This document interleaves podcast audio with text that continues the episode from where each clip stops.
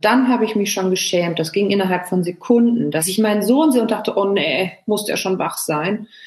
Und schon dachte ich, boah, du blöde Kuh. Normalerweise könntest du dich drüber freuen, aber weil du es so versaut hast gestern wieder, kannst du dich jetzt nicht freuen und du empfindest ihn nur als anstrengend.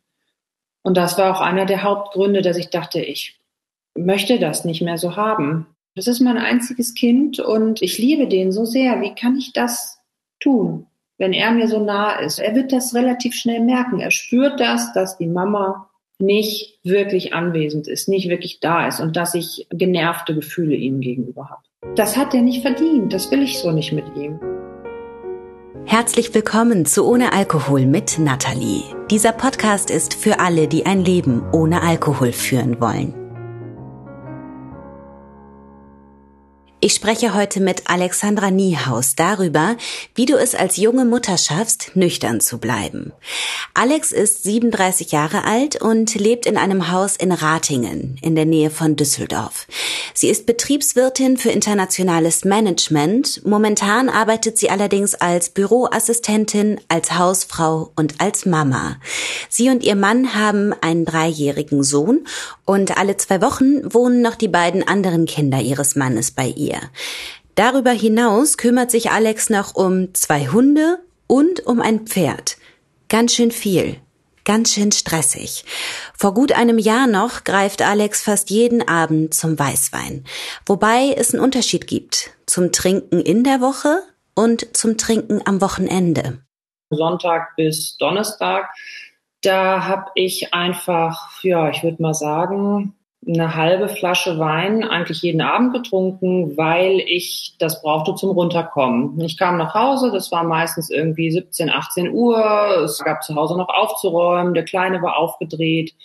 Und der erste Gang ging dann tatsächlich immer zum Kühlschrank, im schlimmsten Fall noch mit Jacke an, weil ich erstmal dann ein Glas Wein trinken musste, wollte. Dass ich das musste, war mir ja da nicht so ganz klar. Ich dachte ja, ich tue das freiwillig, um mir was zu gönnen und um ja ein bisschen runterzukommen und den Rest des Abends zu schaffen. Weil ich sage jetzt mal, es war jetzt 6 Uhr. Ich wusste also, mir stehen noch mindestens zwei bis drei anstrengende Stunden bevor, teilweise länger. Dann gibt's einfach die Tiere, die zu versorgen sind, Haushalt. Und dann habe ich mir sehr viel Mühe gegeben, mit dem Kleinen dann zu spielen und was zu machen, zu unternehmen. War dann auch oft unterwegs und ja, viel draußen, kam dann nach Hause und bemerkte, was eigentlich alles noch ansteht. Und das hat mich dann im ersten Moment irgendwie schon mal erschlagen, vor allem da ich dann auch schon oft angespannt und genervt war von dem, was am Tag vorher schon war. Also dass es einfach mit dem Kleinen dann doch anstrengend ist und viele Diskussionen oder Schreierei. Eigentlich hätte ich gerne dann Feierabend gemacht. Aber das war halt nicht möglich um die Uhrzeit. Es war halt immer jemand präsent hier. Und das ist ja auch wunderschön, aber dann auch anstrengend. Und um das dann weiterhin quasi, wie verrückt das klingt, ne? um das liebevoll ertragen zu können, habe ich den Wein getrunken, weil dann würde ich entspannter mit ihm dann auch den Abend zu Ende zu bringen. Und er war halt teilweise bis neun oder zehn Uhr wach, weil er nicht schlafen wollte. Und dementsprechend war dann der Abend dann auch relativ lang. Ey, und alle Eltern dieser Erde denken sich gerade so, ja, Mann, es ist wunderschön und es ist so verdammt anstrengend.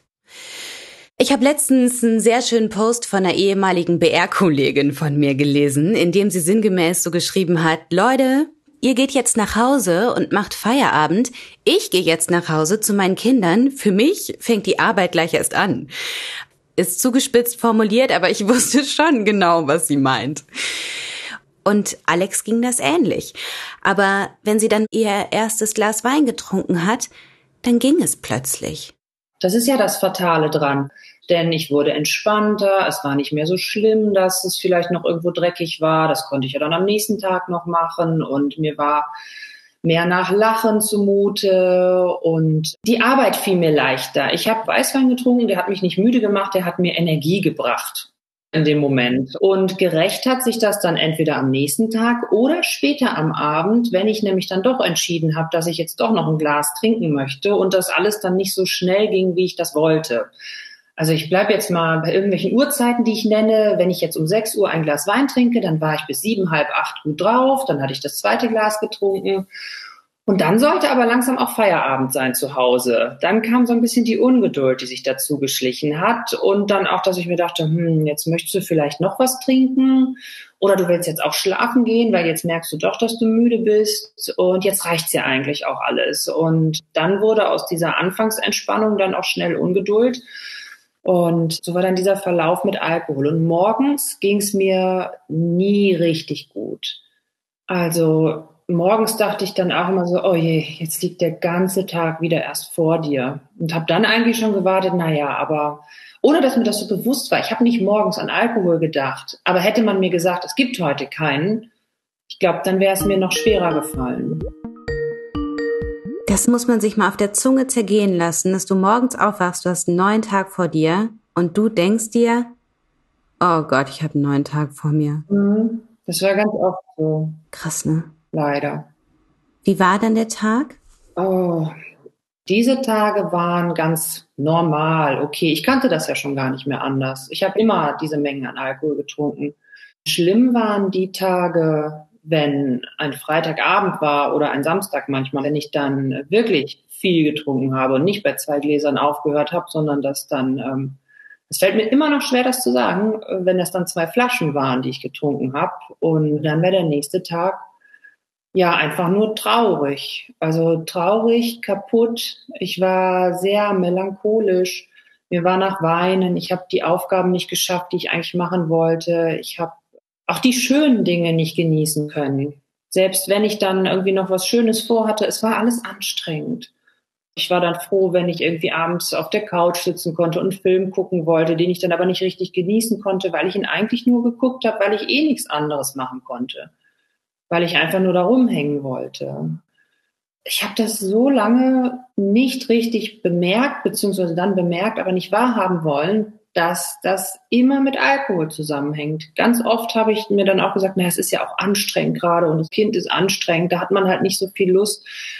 Der Alkohol, man weiß das ja irgendwie, dass das ein Problem ist und will es aber nicht zulassen, weil das hätte ja bedeuten müssen, dass ich damit aufhören muss unvorstellbar.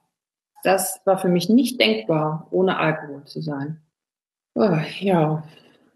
Diese Freitagabende, die waren das Highlight der Woche, ne? Ja, die waren das Highlight. Die machten alles wieder gut, was vorher anstrengend war, was ermüdend war. Freitagabends war wirklich, ich war schon morgens gut gelaunt, weil ich wusste, jetzt kommt der Abend ich darf Wein trinken, ich darf länger aufbleiben und habe mir dann auch oft irgendwie oder wir haben uns dann einen guten, teuren Wein gegönnt, der dann auch noch so feierlich was hermachte, denn du sagtest das auch schon öfter, Wein ist ja immer noch was Schickes. Ne? Wein ist ja was Feines in dem schönen Glas und so haben wir das dann auch zelebriert. Mein Mann hat auch gerne Wein getrunken, nur der hat es nicht in dem Maße getrunken wie ich. Der hat dann aufgehört abends und ist äh, ja schlafen gegangen während ich dann erst richtig aufgedreht habe. Ich weiß, es gab dann so Uhrzeiten, halb elf, elf, halb zwölf, wo er dann sagte so, wollen wir nicht mal langsam schlafen gehen? Wir haben doch morgen viel vor, es wird doch morgen ein schöner Tag. Und für mich war das so, nein, auf gar keinen Fall. Ich bin jetzt frei, ich höre jetzt hier Musik, ich ähm, muss jetzt noch die Wäsche falten. Also ich habe das dann immer noch gerechtfertigt. Ich habe mich nicht einfach hingesetzt und den Wein getrunken, sondern ich habe ganz verrückt. Ich habe diese Ordnung geschaffen, die ich ansonsten nicht hatte. Ich habe alles aufgeräumt, ich habe noch eine Waschmaschine angestellt, die Wäsche gefaltet. Dann habe ich noch mal heimlich irgendwie gekehrt, wenn der Staubsauger zu laut gewesen wäre, damit alles jetzt endlich schön ist und habe aufgeräumt und habe dabei immer weiter getrunken. Denn, so konnte ich mir ja sagen, ich bin ja nicht wach, um zu trinken. Ich arbeite ja hier gerade noch im Haus. Ich mache ja alles schön fürs Wochenende. Und dabei kann man ja dann ruhig einen Wein trinken und Musik hören dann hat mir die Arbeit nichts ausgemacht. Ich habe mich wohlgefühlt, fühlte mich fleißig, dass ich das jetzt alles noch mache und habe ganz vielen Leuten Nachrichten geschrieben, bei denen ich mich länger nicht gemeldet hatte, weil jetzt hatte ich ja Zeit dazu. Die Nachrichten waren dann voller Liebe und Freundlichkeit, wie sehr ich sie alle vermisse, was grundsätzlich der Fall ist. Ne? Habe ich mir sonst keine Zeit genommen, das mitzuteilen, sondern dann immer nur im Überschwall der Gefühle.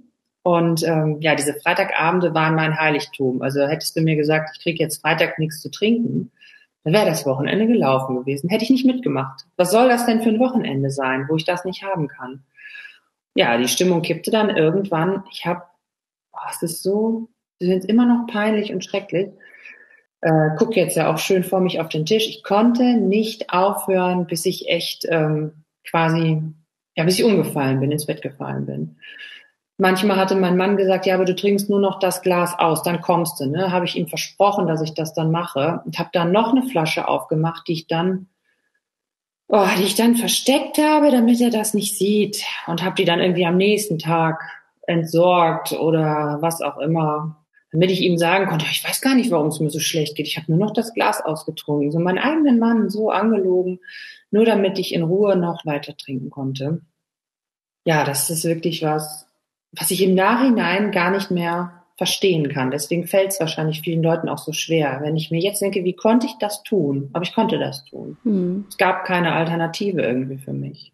Ich habe das übrigens auch erlebt in einer früheren Beziehung mit einem Mann, der auch so ganz gern getrunken hat, der aber immer ein Ende gefunden hat. Und da hatte ich auch etliche Abende, an denen ich dachte, wie kannst du jetzt ins Bett gehen?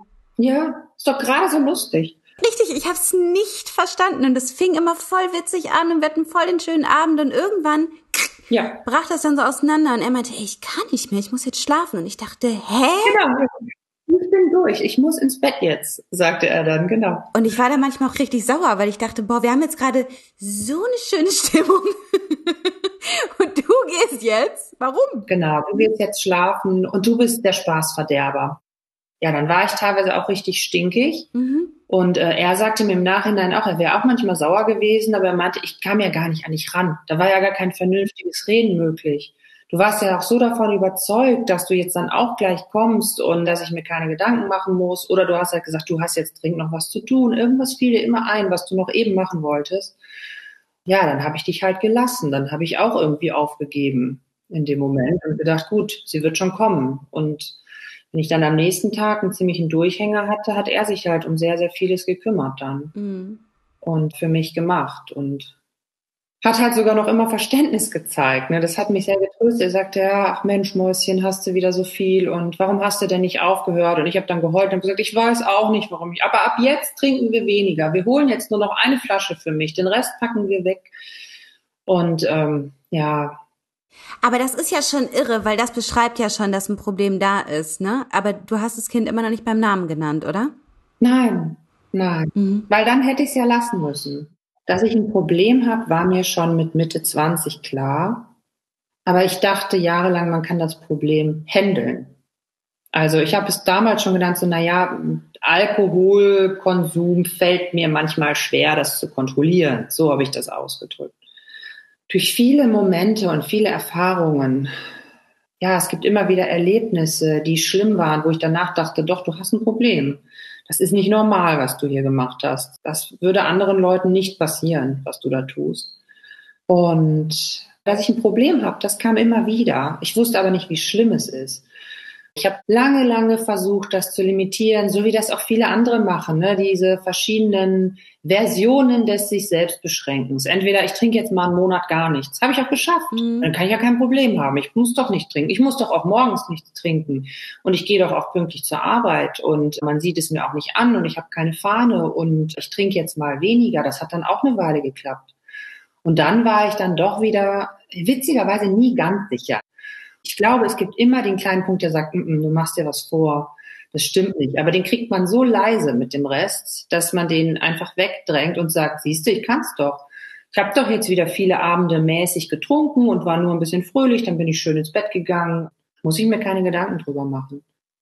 Und die kamen dann aber immer wieder. Ja, ja, die innere Stimme ist hartnäckig, ne? Es wurde ja auch schlimmer nicht besser. Also wenn ich dann mal überlegt habe, wie viel habe ich mit 18 getrunken, wie viel habe ich mit 28 getrunken und wie viel trinke ich jetzt mit 37, 38, beziehungsweise nee, mit bis 36, dann habe ich ja aufgehört zu trinken und die Mengen wurden mehr und es dauerte länger. Ich habe mich immer gewundert, bei so Mütterkränzchen zum Beispiel oder Freundinnen, die dann nachmittags zum Kuchen ein Glas Sekt getrunken haben. Und dann hatten die einen Schwips, wo ich dachte, Leute, wollt ihr mich veräppeln? Ich merke hier gar nichts und ich habe das dritte Glas getrunken. Ich fahre jetzt gleich mit dem Auto. Dann kam so, ja, aber du bist doch mit dem Auto. Und dann dachte, äh, stimmt, ja, ähm, hast du halt, äh, ja, ich habe ja auch viel gegessen und ich trinke jetzt noch ein Wasser, weil ich das einfach gar nicht gemerkt habe. Mhm. Und dann gab es die anderen Situationen, wo ich auch echt dann, ähm, ja, wie man Leute gut täuschen kann, irgendwie ohne das zu wollen. Dann wurde ein Glas Sekt gereicht und ich wollte keins. Und dann alle so, ach, jetzt sei doch nicht, warum möchtest du denn kein Glas Sekt trinken? So, nee, ist mir jetzt nicht so nach. Nicht, weil wenn ich danach war, aber was sollte ich denn mit einem Glas Sekt? Das kann ich mir auch sparen. Entweder nehme ich die Flasche oder zumindest drei oder vier Gläser, aber doch nicht ein Glas Sekt. Das nutzte mir nicht. Und so dachten dann, glaube ich, wirklich die Leute, ich wäre vernünftig. Aber ich war nicht vernünftig. Ich dachte mir, nur, gehe ich lieber nach Hause, da kann ich mehr trinken. Ja. Ey, wo du das gerade erzählst, bei mir war das manchmal so, dass ich dann wusste, wenn ich dieses eine Glas jetzt trinke, dann wird dieser Tag ein Absturztag. Ja. Selbst wenn ich hier jetzt nicht weiter trinke, das leitet diesen Absturz ein. Genau, dann ist vorbei. Mhm. Gerade auch, dass man für Talente entwickelt, auch unbewusst, das zu verstecken. Ähm, oft, wenn ich mit meiner Mutter zusammen war, habe ich relativ wenig getrunken oder habe gesagt, ich möchte jetzt nichts, wo sie immer dachte, ja, mit deinen Freundinnen kannst du immer feiern und trinken, aber mit mir nicht. Und dann tat mir das immer ganz leid. Und die Wahrheit war, entweder hatte ich am Vortag schon so viel getrunken, dass ich nichts mehr wollte, oder ich hatte Angst, dass ich dann dort kein Ende finden würde. Mhm. Das sollte meine Mama jetzt nicht unbedingt erleben. Und so sah es dann aus, als würde ich gar nicht so viel trinken. Bis auf bei manchen Feiern. Da kam dann also schon öfter passiert, dass ich mir dachte, deine Familie muss sich doch auch was denken. Die müssen das noch merken, dass du irgendwie die bist, die bis zum Schluss aufbleiben kann und die immer noch Mein Bruder bin ich auf die Nerven gegangen, der soll doch noch wach bleiben. Alle sollten immer noch wach bleiben, mit denen ich mich mhm. unterhalten habe. Und ähm, ja, im Nachhinein weiß ich auch, manche haben sich auch was gedacht. Aber trotzdem hätten sie nicht gedacht, dass es so schlimm ist. Mhm. Na, nee, ist gut, ich glaube, das tut dir gut, dass du nichts mehr trinkst, aber da kommen dann auch die Fragen, ja, willst du denn jetzt gar nichts mehr trinken, wirklich nie mehr? Ich sag, nee, möchte ich nicht. Tatsächlich möchte ich das nicht. Und dann, ja, das ist ja aber schade, das ist aber traurig. Und inzwischen kann ich sagen, nee, finde ich nicht. Am Anfang habe ich noch gesagt, ja, ist traurig, aber ich kann halt nicht anders. Und jetzt sage ich, nein, ist gar nicht traurig, ist gut. Hm. Lass uns nochmal zurückgehen zu deinen Freitagabenden beziehungsweise dann zu deinem Samstagmorgen, wenn du aufgewacht bist und als du dann deinen Sohn zum ersten Mal gesehen hast. Was ging da in dir vor? Furchtbar, weil mein Gedanke war, oh nee, der Benny. Jetzt ist er da, jetzt ist er wach und ich bin doch noch so müde. Und das war so schrecklich. Und dann habe ich mich schon geschämt. Das ging innerhalb von Sekunden, dass ich meinen Sohn sehe und dachte, oh nee, muss er schon wach sein. Und schon dachte ich, boah, du blöde Kuh. Normalerweise könntest du dich drüber freuen, aber weil du es so versaut hast gestern wieder, kannst du dich jetzt nicht freuen und du empfindest ihn nur als anstrengend. Und das war auch einer der Hauptgründe, dass ich dachte, ich möchte das nicht mehr so haben. Und dann dachte ich, was ist denn, wenn nachts mit ihm irgendwas ist? kann ich überhaupt nicht reagieren. Natürlich, der war immer sicher, weil im Zweifelsfall mein Mann hätte was machen können. Ich war noch schlau genug, ich hätte mich nie so betrunken, wenn ich mit meinem Sohn alleine war. Das war dann halt ein Abend, da hat man das nicht gemacht aus Verantwortungsbewusstsein. Aber wenn natürlich jemand da war, ein Backup, dann habe ich so viel getrunken und dachte mal, wenn jetzt was wäre, ich könnte nicht mal mitfahren. Ich könnte nicht mit ins Krankenhaus fahren, weil ich nicht mal gerade auslaufen könnte. Ich würde überhaupt nicht richtig reagieren und das hat er nicht verdient. Das will ich so nicht mit ihm. Das ist mein einziges Kind und ich liebe den so sehr. Wie kann ich das tun, wenn er mir so nah ist? Er wird das relativ schnell merken. Er wird das riechen. Er wird das bemerken, dass ich mich anders benehme. Und immer wieder dachte ich dann halt, das geht so nicht mehr. Und trotzdem habe ich weiter. Weil ich immer dachte, ich trinke jetzt weniger. Und dann habe ich das Gefühl, obwohl er das noch gar nicht so gemerkt hat mit seinen irgendwie ein, zwei Jahren, inzwischen ist er ja drei Jahre, aber damals war er noch ein, zwei, obwohl er das nicht so richtig merkt, dass er das halt doch spürt. Er spürt das, dass die Mama nicht wirklich anwesend ist, nicht wirklich da ist und dass ich genervte Gefühle ihm gegenüber habe. Woran hast du das gemerkt? War das Intuition oder hast du das an gewissen Situationen erkennen können? Das war mehr Intuition. Er war noch zu klein, er konnte das jetzt nicht zeigen. Mhm. Ähm, das Einzige, was ich manchmal einfach wahrgenommen habe, ich habe ihn dann ja mehr Fernsehen lassen. Ich habe mich dann zwar daneben gesetzt, aber weil ich mich nicht anders beschäftigen konnte, wenn mein Mann dann mal nicht da war oder keine Zeit hatte tagsüber, dann habe ich ihn Fernsehen lassen. Und dann sagte er irgendwie mal, es würde ihm jetzt reichen. Und ich habe gesagt, ob er nicht noch eine Folge gucken wollte. Das finde ich irgendwie so schrecklich. Das Kind sagt, es will nicht mehr Fernsehen und die Mutter sagt, guck doch noch was. Okay. Und manchmal, wenn ich genervt war, hatte ich das Gefühl, irgendwie, er guckt mich mit seinen kleinen Augen irgendwie erstaunt an, warum ich jetzt so reagiere. Vielleicht ist das auch Einbildung, aber vielleicht war es auch einfach so, dass er nicht verstanden hat, warum er da jetzt stört oder warum er anscheinend mir auf die Nerven fällt. Er fällt mir auch heute noch auf die Nerven, aber jetzt hat das einen Grund. Jetzt kann ich mir das erklären und ihm sagen, Mama ist genervt, weil du gerade alles vom Tisch gefegt hast. Aber damals war das einfach nur, ähm, ja, es tat mir immer weh und ich hatte ein furchtbar schlechtes Gewissen. Und irgendwann dachte ich auch so, wenn du so weitermachst, passiert irgendwann was, was du dir nicht verzeihen wirst. Dann passiert vielleicht was mit deinem Kind und das geht nicht. Das geht einfach nicht. Das möchte ich nicht. Der Horror brodelt so im ganzen Leben, ne? Mhm. Du weißt, irgendwann kommt's. Mhm, genau. Ich habe auch oft dann Angst gehabt, dass ich dachte, oh Gott, wenn ich so gar nicht zurechnungsfähig dann bin, weil ich so besoffen bin, nachher mache ich irgendwas Falsches irgendwas ganz Schlimmes, was ich nicht wieder gut machen kann. Also klar, ich hätte jetzt, nehmen wir mal ein verrücktes Beispiel, dass ich jetzt dann besoffen irgendwie meinen Mann betrügen würde. Ich meine, ich war ja zu Hause oder habe mich woanders nicht so betrunken, aber ich habe mir dann die Frage gestellt, kann ich das wirklich ausschließen, dass ich das tun würde, wenn ich nicht mehr zurechnungsfähig bin? Und die Antwort war, ich glaube, dass ich das nicht tun würde, aber ich kann es nicht beschwören. Und das war auch ein Moment, wo ich dachte, und niemals gefährdest du das, was du hier hast, die Liebe deines Lebens, deine Familie, dein Zuhause für diese blöde Sauferei. Niemals möchte ich das aufs Spiel setzen. Aber auch bei Alex war das kein Knall und keine Erleuchtung. Es kam nicht die Katastrophe, die dazu geführt hat, dass sie aufhört zu trinken. Die kommt ja bei den wenigsten von uns. Bei den meisten ist es eher einer von unzähligen Momenten, in denen klar ist, das geht so nicht. Nur, dass wir in diesem einen Moment dann eine Entscheidung treffen, dass wir in diesem Moment aufhören, Ausreden zu suchen und anfangen, nach Lösungen zu suchen, nach einer wirklichen Lösung für unser Problem. Bei Alex war es Anfang 2020 soweit. Silvester hatte sie sich nämlich vorgenommen, den Januar über nichts zu trinken, also einen sogenannten Dry January einzulegen.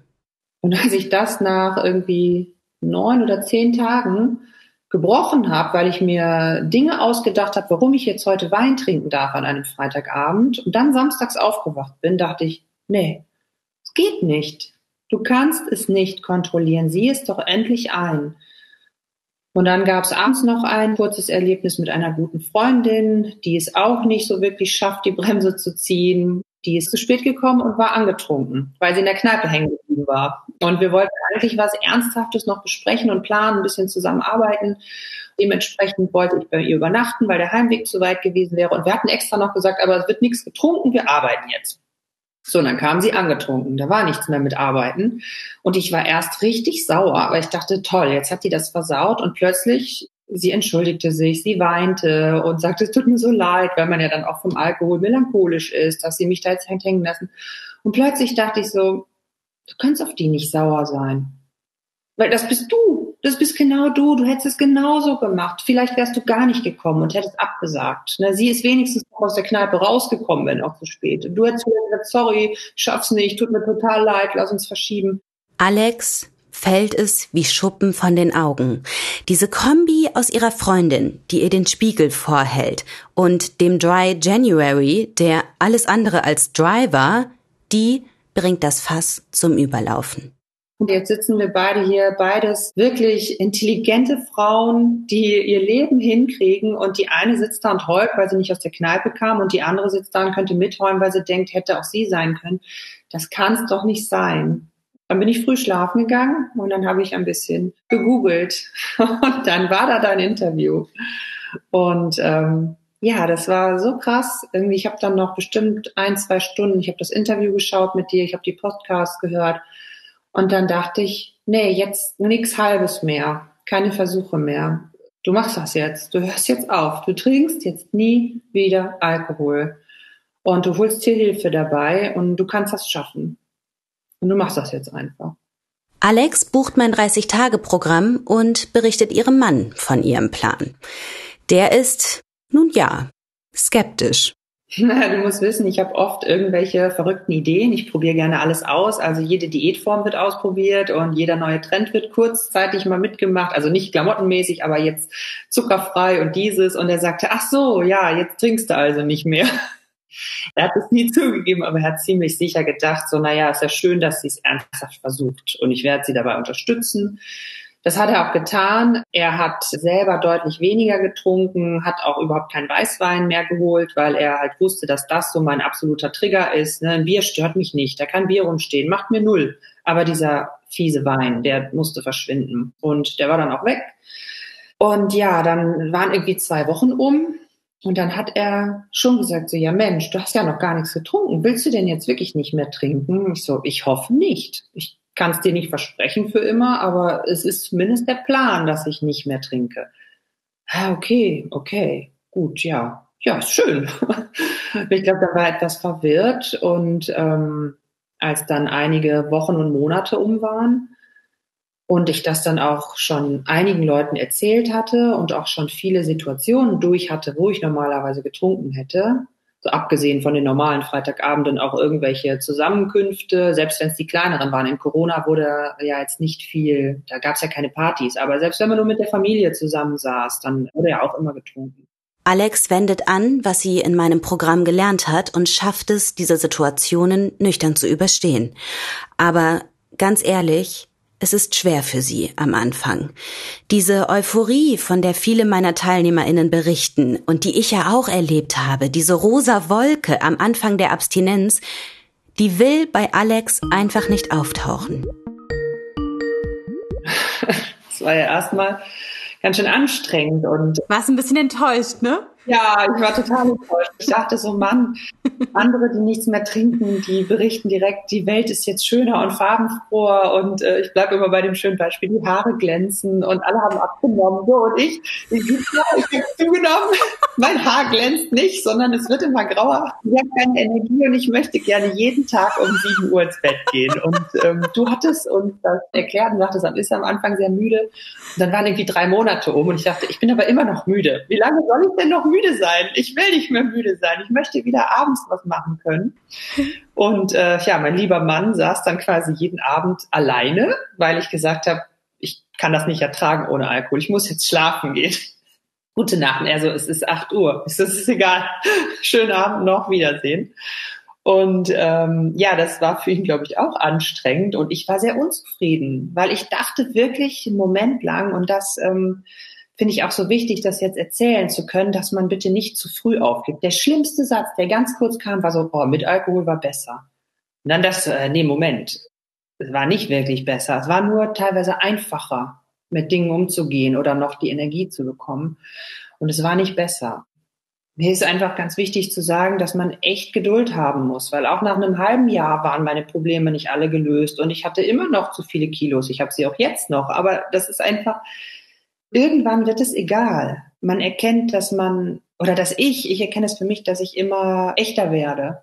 Wenn ich früh schlafen gehen möchte, dann ist das okay, dann mache ich das. Dann muss ich nicht versuchen, dass ich lange wach bleibe. Und dann kommen die Abende, wo ich das möchte, von ganz alleine. Die sind auch schon wiedergekommen, aber einfach nicht so häufig.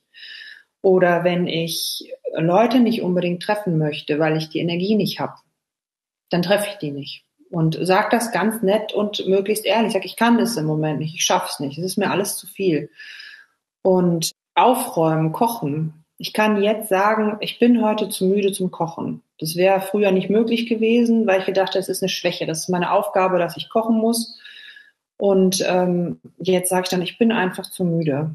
Und es gibt tatsächlich verrückt. Es gibt Lösungen. Man muss gar nicht immer kochen. Man muss gar nicht Leute immer treffen ganz, ganz tolle Freundschaften, die das mitmachen, verstehen, die einen unterstützen und die auch sagen, hey, ich habe mit dir mindestens genauso viel Spaß, wenn nicht noch mehr, wenn du nichts trinkst abends. Davor hatte ich auch Angst. Ich dachte, vielleicht bin ich jetzt nicht mehr lustig. Vielleicht möchte man mich jetzt abends nicht mehr dabei haben. Vielleicht bin ich jetzt nicht mehr so offen und dachte, ich bin vielleicht weniger ich ohne Alkohol. Und dabei ist das Gegenteil der Fall dass ich eigentlich das Ich erst wieder finde. Und das immer mehr. Es ist jetzt über ein Jahr und ich bin noch lange, lange nicht fertig. Es gibt immer noch so viel ähm, zu entdecken. Viel zu entdecken, ja, also was mich echt überrascht an mir selbst. Ich habe angefangen mit Alkohol, da war ich 15. Mhm. Also mal locker über 20 Jahre getrunken. Da ist einiges, was dann tatsächlich auch vom Alkohol überdeckt wurde, was ich jetzt erst wiederfinde. Zum Beispiel? Zum Beispiel eine gewisse Schüchternheit. Also eine Introvertiertheit auch. Viele denken, ich bin total extrovertiert. Ich bin gar nicht so extrovertiert. Aber der Alkohol hat mir dabei geholfen, so extrovertiert zu werden. Und ich habe gemerkt, dass das in der heutigen Welt sehr gut ankommt, extrovertiert zu sein und offen zu sein und immer im Mittelpunkt und laut und lachen und was erzählen zu haben. Mhm. Ich habe das schon lange gemerkt, dass mir solche Dinge gar nicht so liegen. Ich habe es aber trotzdem gemacht und es fiel mir immer leichter mit Alkohol. Dann war das halt einfach, das rauszulassen. Und jetzt gerade kapiere ich langsam, dass das nicht stimmt, sondern ich mit dem Alkohol etwas quasi gepusht habe, gestärkt habe, was ich so zeigen wollte, was ich aber nicht wirklich bin. Ich weiß ganz genau, was du meinst. Dieses, man trinkt sich in Form, ne? Ja. Man biegt sich zurecht, dass man irgendwie reinpasst in eine Vorstellung von Gesellschaft und von Welt, die man irgendwann selbst entwickelt hat. Ja. Und das rächt sich. Je mehr man sich für andere in Form trinkt oder für das, was wir denken, wie andere uns haben wollen, desto stärker verformt sich unser Inneres, desto stärker begehrt es auf. Auch Alex verändert sich in ihren gut 20 Jahren mit Alkohol. Auch ihr Inneres leidet. Sie wird aggressiver, ist wütend, hat Selbstmitleid und entwickelt mit Mitte 20 dann auch noch Depressionen. Das wird mit der Abstinenz besser, aber Alex holt sich, nachdem sie ein paar Monate nüchtern ist, auch noch therapeutische Hilfe. Dann macht sie mein Folgeprogramm Abstinenz stabilisieren. Sie lernt, für sich zu sorgen und sie findet Schritt für Schritt heraus, welcher Teil von ihr eigentlich echt ist und welcher nicht. Du hast mir was geschrieben, das ging mir nämlich auch ganz genauso, dieses in großen Gesellschaften zu sein, Party machen. Also da habe ich nämlich manchmal auch den Eindruck, da habe ich mich so reingetrunken, weil ich das sonst gar nicht ertragen hätte. Massenveranstaltungen, Karneval, sowas schrecklich.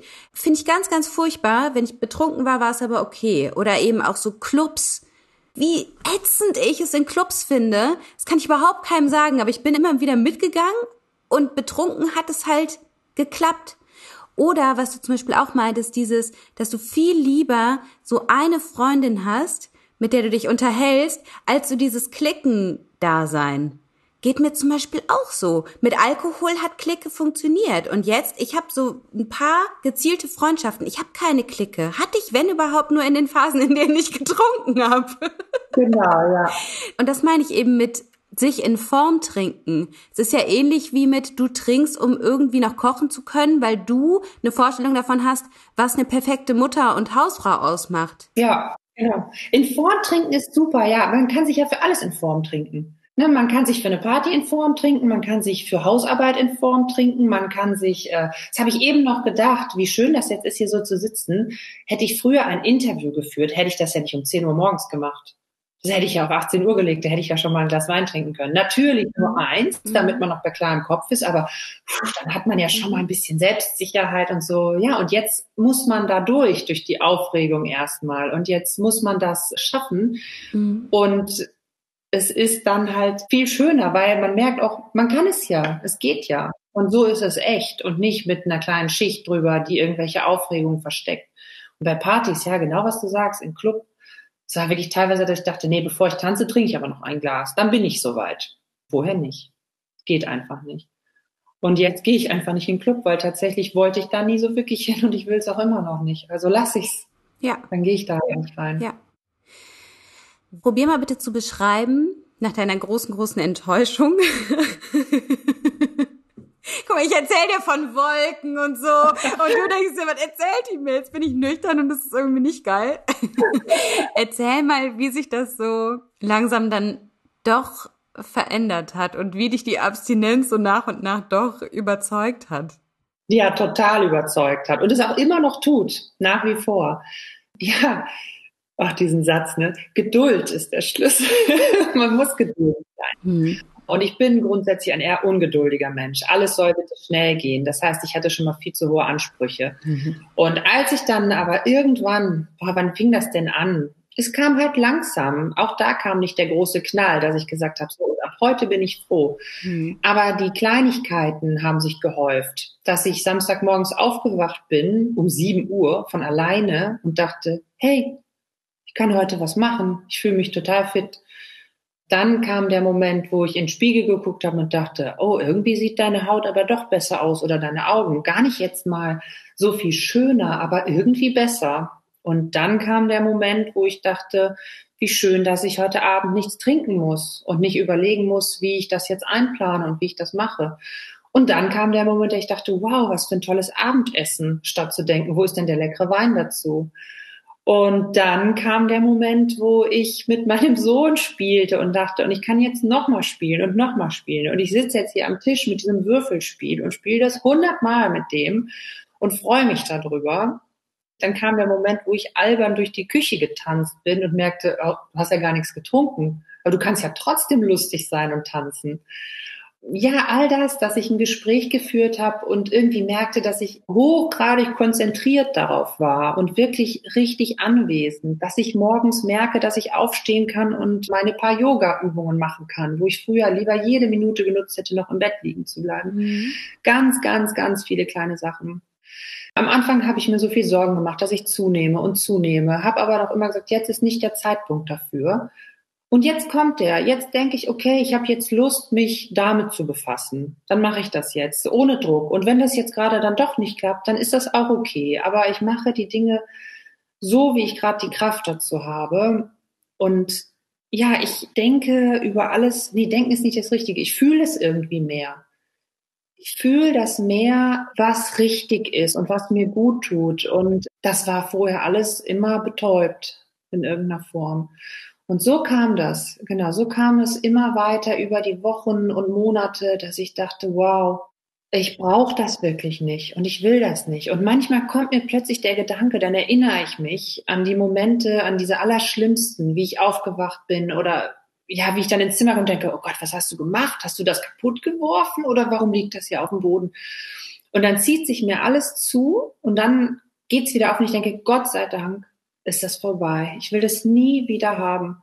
Ich will nie wieder aufwachen und nicht wissen, was ich getan habe und nicht wissen, was ich gesagt habe. Nie mehr. Und dann bin ich unglaublich glücklich und dankbar. Ich bin auch viel dankbarer als vorher. Vorher war ich viel meckeriger. Die Freundin, mit der ich quasi, sie ist mir ganz wichtig, weil sie so ein, so ein toller ja, sie, ich kenne sie schon sehr, sehr lange und irgendwie war sie auch an diesem Abend dabei, als ich das entschlossen habe. Die habe ich kürzlich nochmal gesehen, nachdem wir uns eine Weile nicht gesehen hatten, weil wir ein Stück auseinander wohnen. Sie sagte, die Alex, mir fällt auf, du bist irgendwie viel zufriedener. Die ganzen Jahre, die ich dich kannte, hat dich immer irgendwas getrieben. Du warst meckerig und unzufrieden über irgendwas. Hast immer gesagt, ach, eigentlich geht's mir gut, aber. Und jetzt sagst du, ja, es gibt viel, was schwierig ist und so, aber mir geht's super. Das ist so also, schön. Ich kann echt nur sagen, Geduld, Geduld, Geduld, Geduld. Auch wenn es nicht so schnell geht. Und wenn man manchmal denkt, boah, warum geht das bei den anderen so schön? Und guck die vorher-nachher-Bilder, wie sie schon strahlen und guck dich an. Hier, du sitzt hier als pummeliges Elend und gehst schon wieder schlafen. Das ist nicht so oder das bleibt nicht so. Es wird wieder. Und es wird viel schöner als vorher und viel besser und viel gesünder und ja, ich habe das Gefühl, zum ersten Mal auf dem Weg zu mir zu sein. Und da ist noch ein Weg, ganz bestimmt. Das darf auch noch ewig so weitergehen, aber als wenn das jetzt mal ehrlich wäre. Mhm. Wie ist es mit deinem Sohn heute? Ich bin ganz stolz, dass ich ihm ein Vorbild sein kann. ja, das ist wirklich mit der allerschönste Grund, der mich auch täglich daran erinnert, wie froh ich bin, dass ich einfach immer für ihn da sein kann, egal was ist. Ich kann für ihn da sein, wenn es schwierig ist und ich kann für ihn da sein, wenn wir Spaß machen. Und natürlich, um Gottes Willen, ich bin auch noch ungeduldig und ich meckere ihn auch an, ne? so wie das sicherlich jede Mutter macht. Aber es ist ein, hoffentlich, nicht nur ich. Also ich nicht.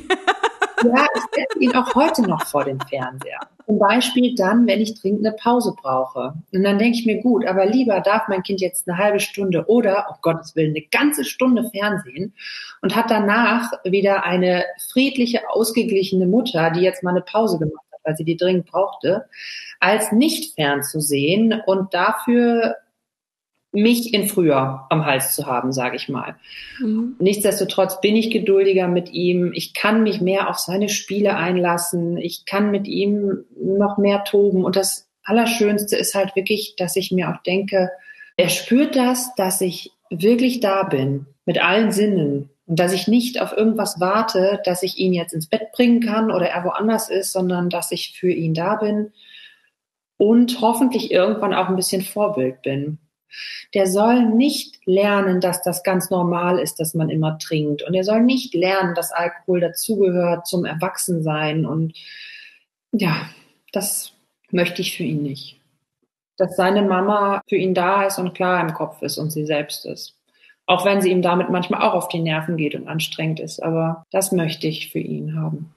Ja, und dass Mama halt auch zufrieden ist mit sich und dem Leben, ne? Ja. Im Großen und Ganzen. Also, das finde ich halt auch so schön. Und es ist halt mit Alkoholproblemen auch unmöglich, Kindern das vorzuspielen. Du kannst es halt nicht vorspielen. Wenn du nicht zufrieden bist, dann checken deine Kinder, dass du nicht zufrieden bist. Genau. Und auch, dass Mama auch ähm, angespannt sein darf. Ne, auch bei einem Dreijährigen oder dass ich mal äh, wütend sein darf. Ich sag ihm das. Ich erkläre ihm, sage, es tut mir leid, jetzt bin ich ein bisschen lauter geworden und so, es tut mir leid, Mäuschen, es war keine Absicht, aber ich habe gerade so viel zu tun hier und versuche das alles zu machen. Und früher dachte ich immer, ach, das lohnt sich doch nicht, sowas zu erklären. Ich meine, gut, mit eins hätte er es auch nicht verstanden. Aber dann guckt und sagt, ja, Mama hat viel zu tun jetzt, ne? Okay, ich gehe spielen.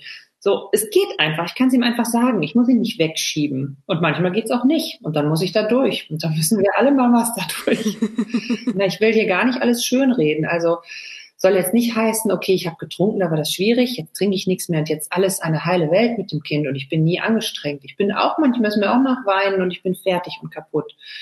Nur es gibt dann andere Wege, damit umzugehen. Und wenn ich wirklich gar keinen finde, dann mache ich Pause. Und das hilft. Jeder Mensch, aber auch jede Mama sollte sich die Pause gönnen und nicht versuchen, alles perfekt zu machen, sondern einfach sagen, okay, ich kann jetzt gerade nicht mehr. Ich habe schon viel getan, ich muss jetzt eine Pause machen, ansonsten geht's mir schlecht. Und Pausen erlauben ist auch was, was man echt erstmal lernen muss. Pause ist nicht Leistung. Nein, Pause ist echt, das ist auch gerade so momentan mein Thema, weil ich immer, ich bin ganz schnell dabei, ach, die Pause cancel ich jetzt, dann kriege ich das und das noch geschafft. Ja. Und mittlerweile stehen Pausen in meinem Terminkalender. damit ich das mache. Ja, aber es ist halt so krass, wie viel das verändert, wenn man sich diese Zeit nimmt und seins nur fünf Minuten, hier ist das Kind, ich gehe zur Toilette und du setzt dich fünf Minuten dahin und meditierst fünf Minuten. Das ist auch Pause, aber sich bewusst diese Zeit zu nehmen ja. und mal kurz abzuschalten. Ich bin ganz stolz, ich kann es inzwischen, halte ich fest, ich kann sogar eine Pause machen, wenn es nicht ordentlich ist. Wow. Yeah. ich habe immer alles aufgeräumt und gemacht und getan und dann war aber leider keine Zeit mehr für Pause, weil dann musste ich los. Mhm. Und jetzt denke ich, okay, ich habe noch eine halbe Stunde, ich könnte jetzt das machen oder eine Pause. Ich brauche jetzt aber eine Pause. Dann mache ich Pause und ich freue mich total, dass es mir, es gelingt nicht immer, aber immer öfter, dass ich auch im Chaos eine Pause machen kann. Sagt, für das Chaos ist nachher noch Zeit. Und erstaunlicherweise funktioniert es dann meistens. Das ist ja noch irgendwie das Interessante dran. Ne? Es geht dann ja doch irgendwie. Und wenn es mal nicht geht, dann geht die Welt nicht unter. Und man merkt, wie ich gerade spreche, ich sage mir das ja auch immer noch selber. Ja, ja, das ist Übungssache. Tatsächlich habe ich auch durch dich gelernt und durch dein Programm, dass einfach Realität und so auch im Kopf entsteht. Ne, wenn ich mir das sage, dass es funktioniert und dass es in Ordnung ist, dann wird es auch immer mehr in Ordnung. Hm. Früher habe ich gesagt, oh, was ein Mentalquatsch und so, ne? Und was soll ich mir jetzt sagen, dass alles gut ist und dass ich das kann, das ist doch Quatsch. Es funktioniert tatsächlich. Hm. Es funktioniert und es geht. Und ähm, ja, dafür bin ich auch echt dankbar, dass ich, dass ich das äh, üben kann, durch dich noch mehr erfahren habe und ähm, ja, diesen ganzen Weg so gehen konnte mit deiner Begleitung. Hammer. Eine der besten Entscheidungen in meinem Leben. Zusammen mit meinem Sohn und meinem Mann. Wow. Das freut mich so, so sehr. Herzlichen Glückwunsch. Danke. Mich freut's auch wirklich. Das hast du echt gut gemacht. Alle um dich herum schwebten auf einer rosa Wolke durch die Gruppe und du hast durchgehalten. Richtig, richtig, richtig gut. Also alle sind's ja nicht, aber gefühlt für dich alle, ne? Zumindest sehr viele, ja. Und Alex Mann, der war ja am Anfang etwas skeptisch, aber er hat dann auch bemerkt, wie sie es durchzieht. Und er hat auch von Anfang an das Schönste gemacht, was ein Partner machen kann. Er hat sie unterstützt, hat sie in ihrer Entwicklung begleitet und sich dann daran erfreut, wie sie langsam aufblüht. Liebe eben. Ja, dann hat er das gemerkt, dass das ernst ist und sagt mir, dass er sehr, sehr stolz auf mich ist. Das ist ganz, ganz schön. Also ich habe da eine Riesenunterstützung und bin ihm unglaublich dankbar, dass er ja, dass er das alles mitgemacht hat und auch jetzt zu mir steht und zwar hundertprozentig. Das hat sie gemerkt, als es um dieses Podcast-Interview ging. Sie wollte das machen. Es war ihr super wichtig, weil auch Alex einen Unterschied machen will, weil sie was verändern will, Mut machen will mit ihrem Beispiel. Aber es ist natürlich einfach noch immer ein großer Schritt, so öffentlich über sein Alkoholproblem zu sprechen. Na, tatsächlich habe ich ihn ja gefragt. Ich habe ihm gesagt, wie ist das denn, wenn ich das mit meinem Namen mache? Dann weiß das jeder, dass das deine Frau ist, im Zweifelsfall, die dieses Problem hat, wer mich erkennt und wer das hört. Er hat schon kurz geschluckt und nachgedacht und sagte dann, ja, und dann ist das so. Und dann bin ich stolz drauf, dass meine Frau das geschafft hat und darüber spricht. Denn ich glaube, dass ganz, ganz viele Leute Schwierigkeiten haben und sich das niemand traut. Ich stehe weiter hinter dir. Und was Schöneres hätte er nicht sagen können. Und das macht mich auch stolz, dass er sagt, ich stehe zu dir egal was andere denken. Da habe ich ein ganz großes Glück. Und als es dann ernst wird und wir kurz davor waren, einen Termin auszumachen, da hat sie dann auch nochmal ihre Therapeutin gefragt, weil das so eine tolle Frau ist und weil Alex ihr vertraut. Ja, und dann habe ich sie halt angesprochen und habe gesagt, ich bin so ein bisschen zwiegespalten, soll ich das Interview machen? Ich will unbedingt, ich möchte es so gerne, aber ich habe solche Angst, dass danach Verurteilungen kommen ne, dass die Leute sagen, und äh, du weißt ja auch, dass wir auch eine Patchwork-Familie sind. Das heißt, mein Mann hat ja zwei Kinder, die ja auch eine Woche bei uns sind und eine bei der Mama. Und dann dachte ich auch so, wenn die das jetzt hört, die denkt dann, oh Gott, meine Kinder waren in Obhut einer Säuferin, weißt du, sowas in der Art. Mhm. Und hatte einfach Angst und dachte, nee, vielleicht bleibe ich doch lieber anonym. Dann hatte ich halt mit meinem Mann gesprochen, der sagte, denk noch mal drüber nach und vielleicht sprichst du einfach mit deiner Therapeutin. Du verstehst dich doch gut mit der, zu der habe ich auch echt ein gutes Verhältnis, kann der vertrauen. Dann habe ich gesagt, irgendwie Frau Stein, ich habe irgendwie diese Angst, ich will das machen, aber ich habe so Schiss. Ich habe Schiss, dass danach irgendwie mein Mann, der hat eine Firma, eine eigene, dass dann die Kunden sagen, oh Gott, so und so und so. Und dann sagte sie halt so zu mir, Frau Niehaus, ich finde es ganz toll, dass Sie das machen wollen. Sollte viel mehr geben wie diese Natalie und wie Sie. Und sie sagte, wenn ich mich damit wohlfühle, dann sollte ich mich trauen. Und dann hat sie mir halt den Film empfohlen und sagte, und wenn noch Zweifel sind, schauen Sie sich das mal an. Welchen? Eight Mile mit Eminem. Mhm. Und ich hatte davon gehört, aber irgendwie dachte ich, ja, es ist so ein Gangsterfilm, warum soll ich mir diesen Film jetzt anschauen? Und dann sagte sie, ja, aufs Ende kommt das an. Und dann meinte sie, und danach entscheiden Sie doch nochmal, ob Sie dann das Interview machen möchten. Ich von meiner Seite aus würde sagen, ja, machen Sie das. Denn ähm, Sie sagen, es wird Ihnen helfen, es tut Ihnen gut und es gibt nichts, wofür Sie sich schämen müssen. Gar nichts. Ganz im Gegenteil, Sie können stolz sein.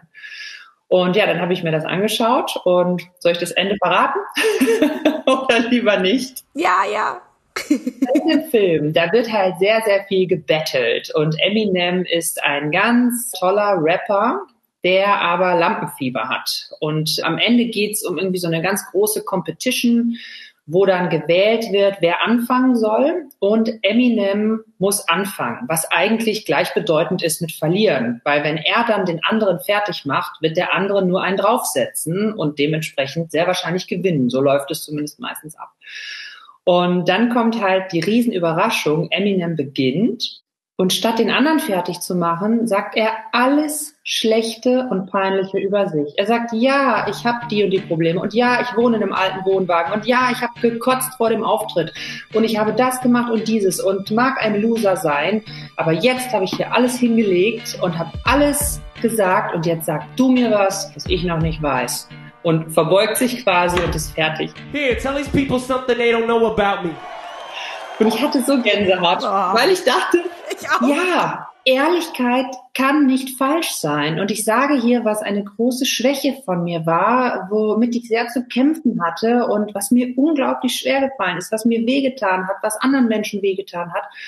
Und ich sage das jetzt hier mit meinem Namen und ich stehe dazu und ich sage, dass es auch anders geht und dass ich das geschafft habe, da rauszukommen. Und dafür, verdammt nochmal, muss ich mich nicht schämen. Und dafür muss ich keiner schämen. Keiner. Nicht die, die da reingeraten und sich dann wundern, so, oh, ja, ich habe jahrelang eine Droge konsumiert. Komisch, kann ich gar nicht mehr mit aufhören. Es ist so, so verrückt irgendwie, dass die sich schämen, die grundsätzlich gar nichts falsch gemacht haben. Aber nicht mehr. Du nicht mehr? Nein, nein, ich nicht. Und ich hoffe immer, immer weniger, bis sich irgendwann keiner mehr schämen muss. Das wäre schön. Das wäre so schön. Du hast da heute zu beigetragen. ich hoffe. Und noch ein letztes, was du sagtest zu meinem Sohn. Vielleicht wird mein Sohn ja mal mit 16 sagen, hey, Alkohol ist voll uncool. Oh. Und dann kommt meine Tochter zu deinem Sohn und sagt, ja, finde ich auch. Voll uncool. Ja, genau. Ey, alten Leute, warum trinkt ihr alle? Das ist oh, das wäre so schön. Ja. Oh, ich danke dir so sehr, dass du mit mir gesprochen hast. ich bin irgendwie innerlich ganz selig gerade, ganz gut bei mir. Danke, dass du mir die Möglichkeit gegeben hast für all das und den Rahmen gegeben hast. Na, oh, ich würde dich so gerne umarmen. Das holen wir dann irgendwann nach. Liebe Alexandra, danke dir fürs Interview und ich wünsche euch alles, alles, alles Liebe und Grüße nach NRW. Danke, danke, danke. Wir halten hier gut aus und ich danke dir für alles, was du auf die Beine gestellt hast und dass du mich tatsächlich begleitet hast in der Zeit. Es war einfach wunderbar. Mach weiter so. In meinem aktuellen YouTube-Video geht es übrigens haargenau darum. Ich rede darin darüber, warum ich nicht anonym bin, warum ich nicht eine Sekunde meines Lebens mehr so tue, als hätte ich kein Alkoholproblem gehabt, warum ich so öffentlich darüber spreche und warum ich Menschen hier die Möglichkeit gebe, das ebenfalls zu tun. Scham ist toxisch. Scham ist zerstörerisch. Und Scham kann nicht überleben, wenn wir artikulieren, was uns quält, wenn wir anfangen, unsere Masken abzunehmen und zu reden, wenn wir anfangen, unsere Geschichten zu erzählen und zu ihnen zu stehen. Das YouTube-Video verlinke ich dir natürlich in den Show Notes. Und an dieser Stelle möchte ich mich auch nochmal ganz herzlich bei allen bedanken, die meinem Podcast so tolle Rezensionen geschrieben haben. Es freut mich so sehr, das zu lesen. Also vielen, vielen, vielen Dank. Falls du Lust hast, eine Rezension zu schreiben, die Anleitung dafür, wie das funktioniert, die kopiere ich dir auch in die Show Notes. Danke fürs Zuhören und glaub mir, falls du gerade noch in dieser Schamhölle steckst, auch du musst dich nicht schämen. Musst du nicht. Und jetzt wünsche ich dir einen wunderschönen Tag und denk dran, ein Leben ohne Alkohol ist keine Qual. Es bedeutet Freiheit. Alles Liebe, deine Nathalie.